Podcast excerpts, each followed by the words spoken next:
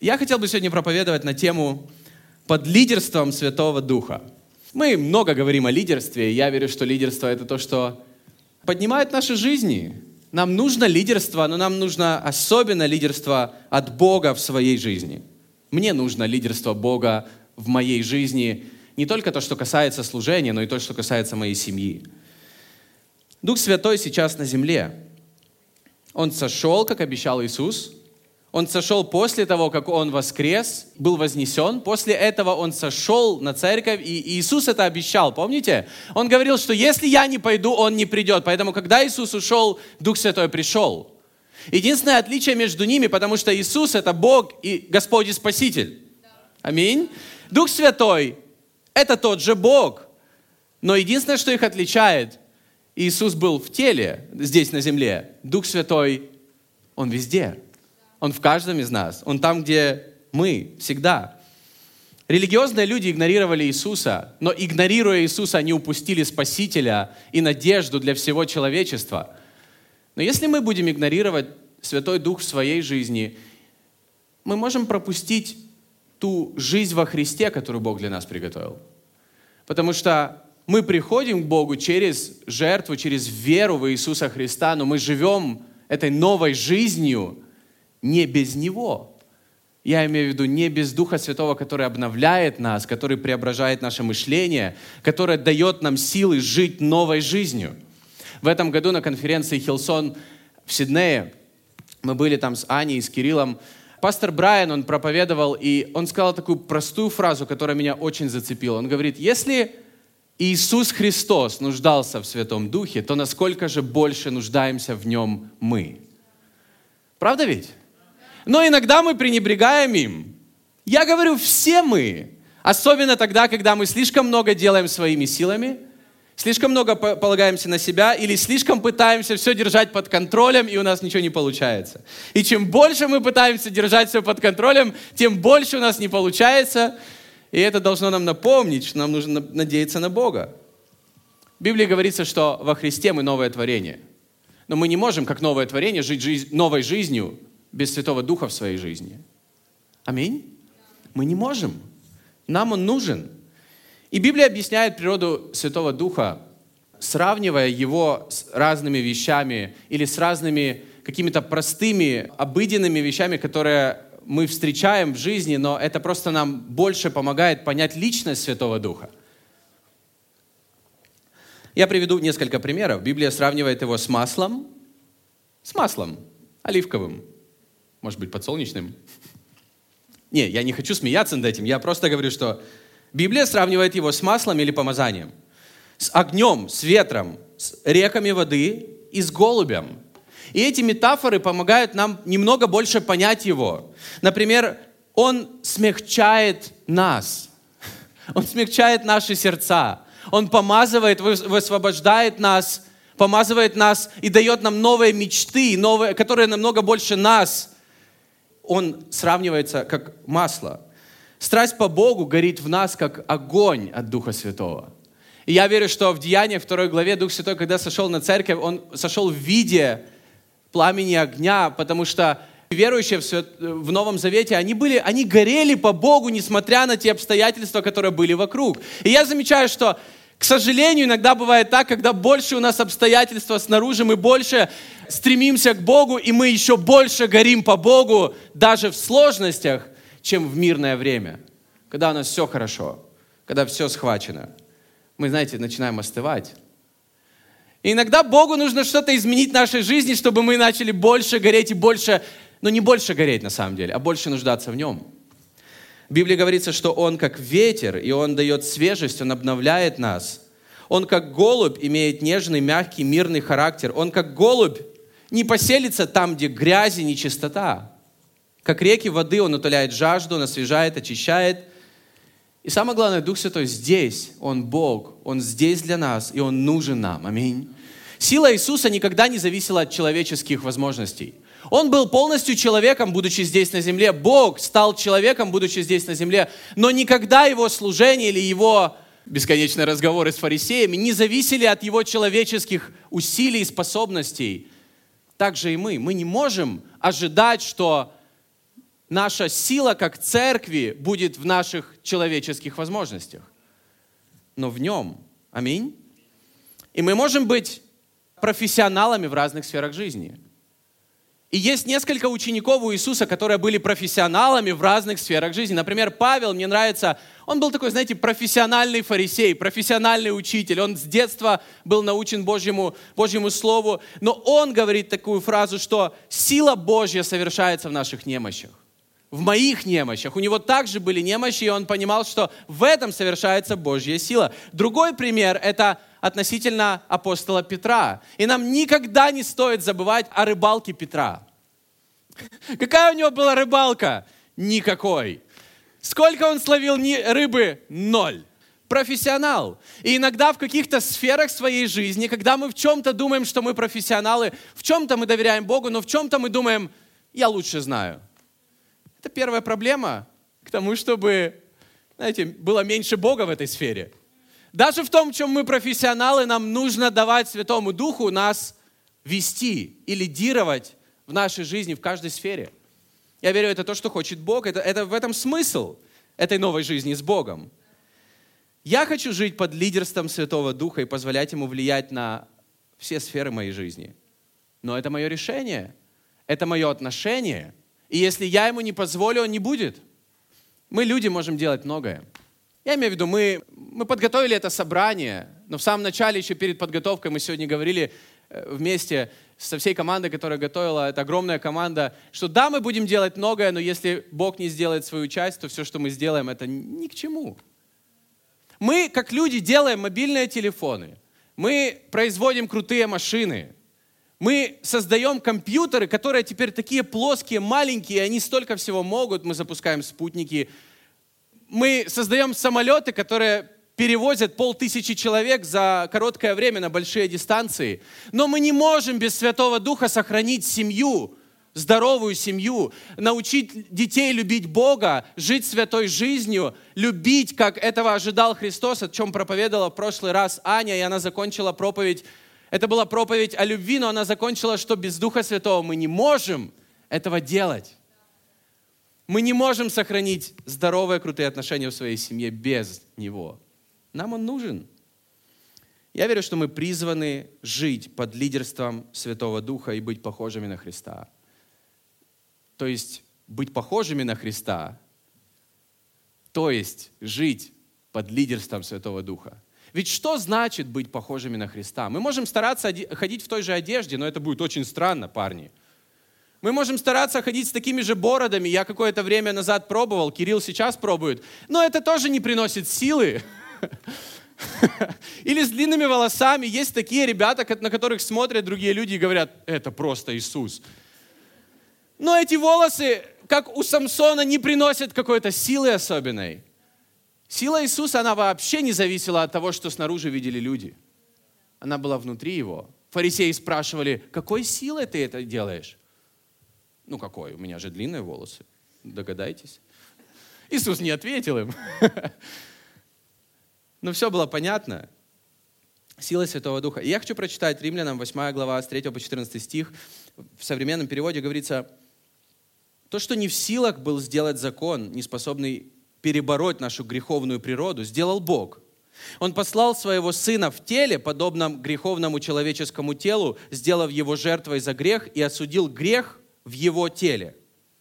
Он сделал это для того, чтобы справедливые требования закона были исполнены в нас, живущих не по греховной природе, а по духу. Живущие по греховной природе думают о том, что хочет эта природа, а живущие по духу о том, что желает дух. Мысли, исходящие от греховной природы, ведут к смерти, а мысли, исходящие от духа, к жизни и миру. Греховный образ мыслей враждебен Богу, он не подчинился Божьему закону, да и не может подчиниться. Поэтому живущие под властью греховной природы не могут угодить Богу. Но если Дух Божий живет в нас, то вы уже находитесь не под властью греховной природы, а под властью Духа. А в ком нет Духа Христа, тот и не принадлежит Ему. Вау! Если же в вас живет Христос, то ваше тело мертво для греха, а дух – ваша жизнь для праведности.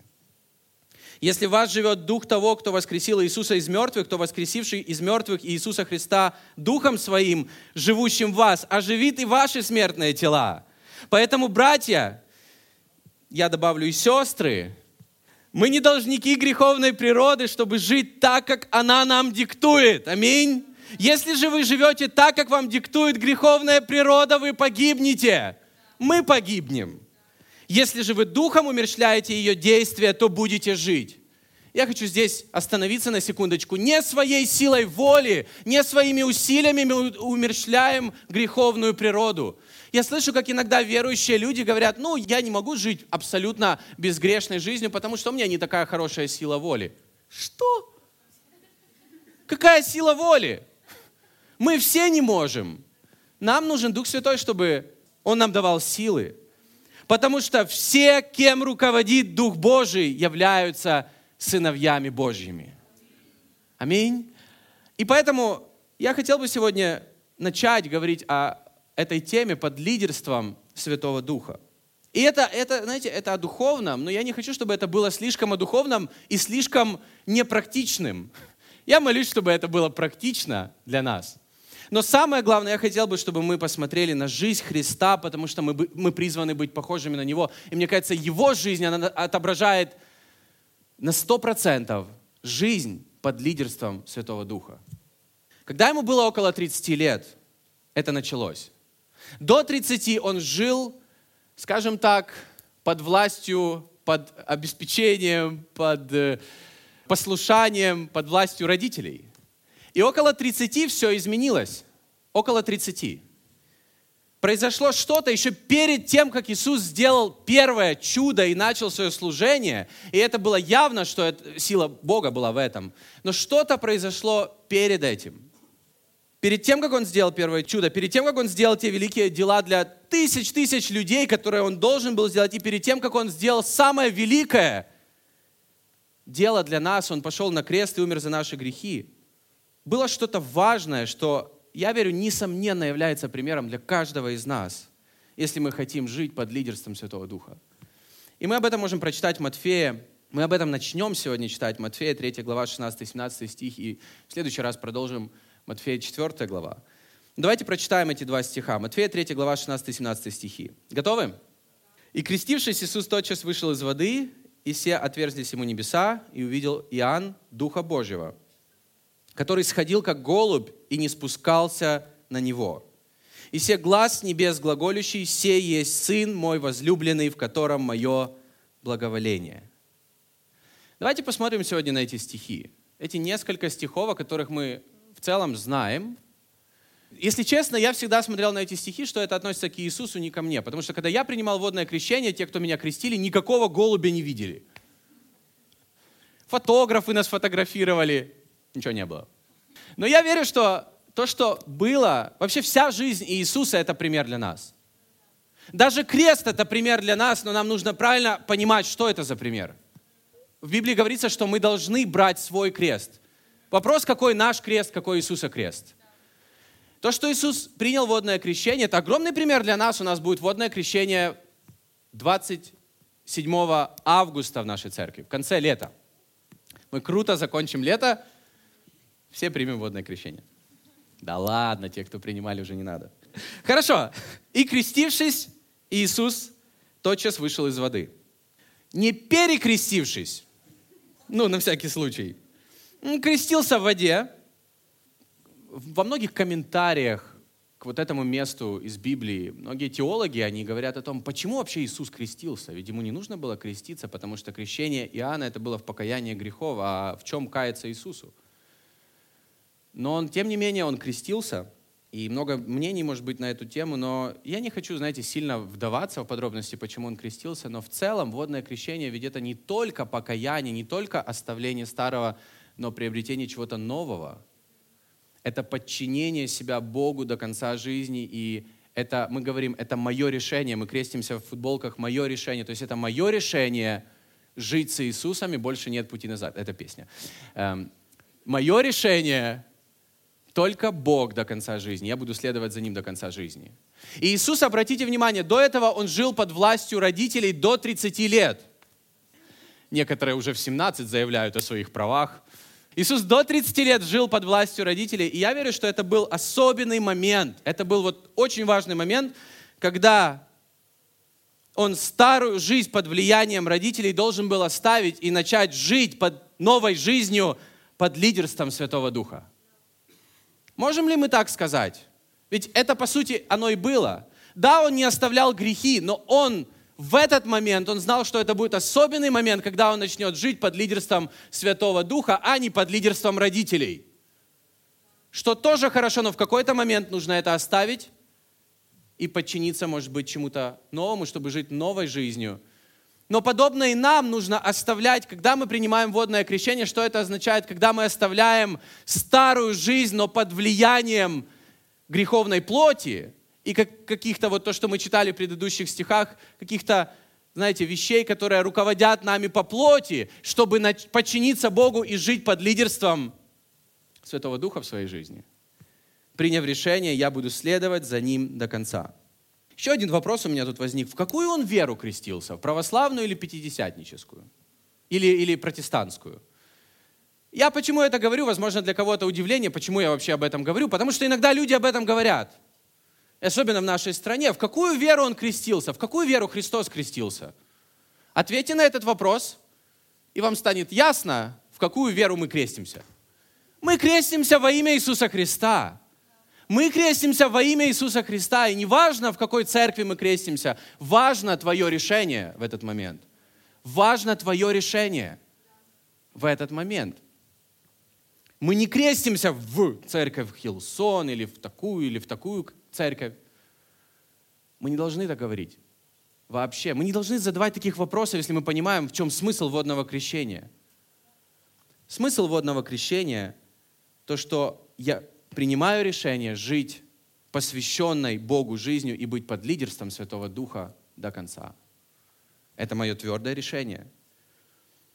Это решение должен принять каждый человек, который хочет жить под лидерством Святого Духа. Другими словами, быть христианином. Мы не можем быть христианами без Святого Духа. Мы не можем. Людей начали называть, а вернее обзывать христианами, когда это случилось, в книге Деяний говорится об этом, потому что они были похожими на, на Христа. То есть они где-то были похожими на Христа, то есть Дух Святой также в них действовал, также их вел, также делал какие-то чудеса в их жизни. Но смысл не в чудесах, и иногда мы стремимся к чудесам или к каким-то благословениям от Бога, но смысл, вот почему я об этом сегодня проповедую, мое, главное мое желание, чтобы, чтобы мы все сегодня увидели, что важнее стремиться к лидерству, быть под лидерством Святого Духа, а не просить от Него чудес или благословения. Потому что иногда, к сожалению, благословения портят людей. Как сладкие вещи портят зубы, так сладкая жизнь портит сердце. Поэтому каждому из нас нужно, чтобы наше сердце было смиренно перед Богом и было под водительством или под руководством или под лидерством – его. если это не так, мы, конечно же, можем просить о каких-то вещах, и какие-то хорошие вещи происходят в нашей жизни, но они могут, к сожалению, нас испортить. Мое решение, я выбираю Бога, то есть водное крещение, я выбираю Бога еще до того, как передо мной станут какие-то испытания, искушения и какие-то важные выборы. Я выбираю Бога еще до того. Аминь. Это решение это символ, вернее, водное крещение, оно символизирует вот это. Это решение жить как Христос, посвященное Богу жизнью под лидерством и в силе Святого Духа. И я верю, что новая жизнь во Христе, она невозможна без третьей личности Святой Троицы, Святого Духа. Но она начинается с решения. Это лидерство в нашей жизни, оно начинается с решения, когда ты говоришь, окей, я все оставляю, мое решение, Бог ты правишь моей жизни. Теперь я даю все под твой контроль.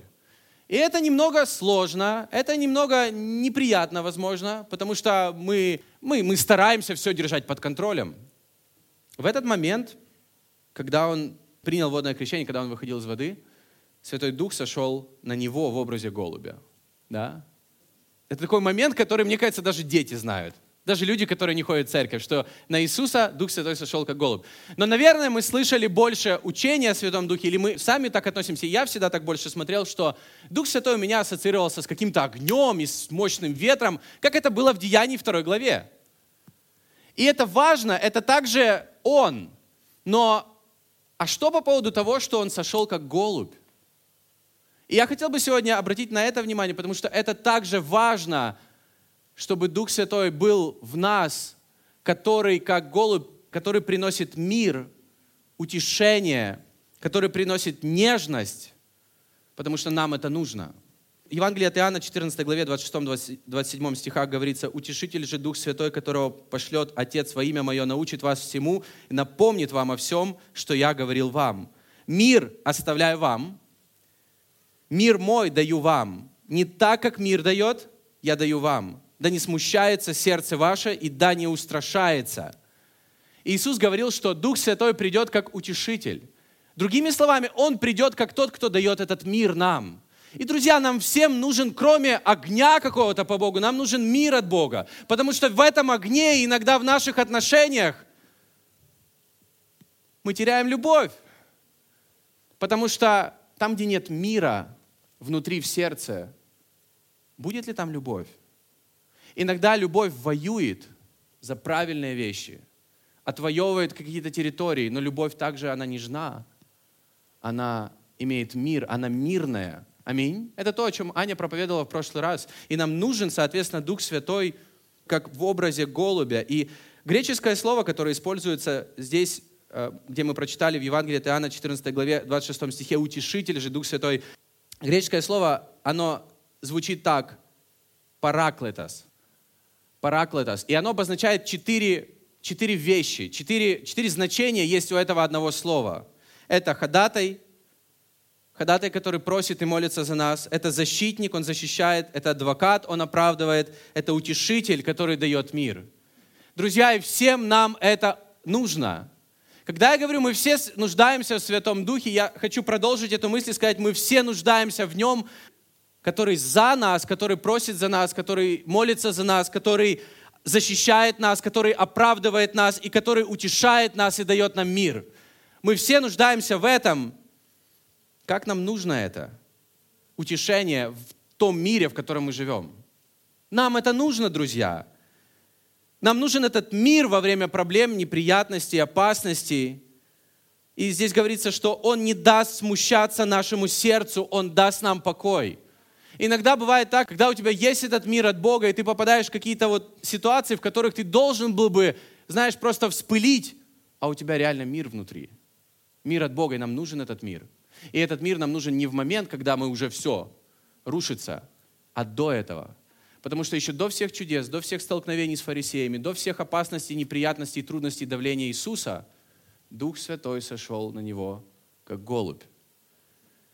Поэтому я, я просто думаю, что каждый день нашей жизни нам нужно этот мир в самом начале дня, чтобы еще до того, как мы едем в пробках из Подмосковья в Москву, нам уже тогда нужен мир. Нам еще нужен мир до этого это утешение до этого. Потому что когда мы попадаем в эти какие-то ситуации странные, и мы вспылили, а потом огорчились, на самом деле не ситуация сделала нас грубыми, резкими и так далее, она лишь показала то, что внутри нас. Потому что если приходит ситуация, и мы внутри все равно мирные и спокойные, и все под контролем, это значит вот что было в нашем сердце на самом деле. Поэтому я и говорю, нам это нужно каждый день. Еще до того, как мы едем куда-то и делаем что-либо. Нам нужно принять мир от Бога, защиту, оправдание и утешение. Потому что, возможно, будут какие-то обстоятельства, в которых ты будешь чувствовать какое-то осуждение. Нам нужно оправдание еще в самом начале дня. Каждый день. Аминь. И третье, то, что мы видим в этих двух стихах, которые мы прочитали, это то, что Бог прям вот так громко таким низким голосом, как у пастора Брайана Хьюстона, сказал, это сын мой возлюбленный, в нем мое благоволение. Это мой любимый сын, он моя радость. Недавно просто я понял, что это Бог это сказал, снова-таки, еще до всех чудес и до всего, что сделал Иисус. Он не сказал это в конце, когда Иисус это сделал. Молодец, сынок, я люблю тебя. Он сказал, молодец, я люблю тебя, ты моя радость еще до того, когда он что-либо сделал. И я верю, что жизнь под лидерством Святого Духа начинается с того, когда Бог говорит тебе, я люблю тебя, ты меня радуешь, еще до любых дел и побед в твоей жизни. снова-таки, это то, с чего мы можем начинать каждый день, если мы начинаем его с отношений с Богом. Еще до всех твоих дел тебе нужен мир. Еще до всех твоих дел тебе нужно утешение, тебе нужна любовь Отца, тебе нужно это же решение. Я буду держаться, я буду выбирать Бога, какие бы испытания, искушения и предложения не были в моей жизни. Иногда те предложения, которые у нас есть, они настолько нас увлекают, что мы теряем рассудок и просто говорим «да» этому. Но нам нужно еще перед тем, какие бы предложения хорошие и, знаете, красивые не были в нашей жизни, нам нужно принять решение, Бог будет номером один. И если это что-то будет против Бога в моей жизни или, или будет смещать Бога в моей жизни, то пусть проходит мимо меня. Я верю, с этого начинается жизнь под лидерством Святого Духа. Нам нужно время с Богом, не только чтобы задавать какие-то важные вопросы и получать ответы, не только для того, чтобы молиться о каких-то проблемах, но еще до того.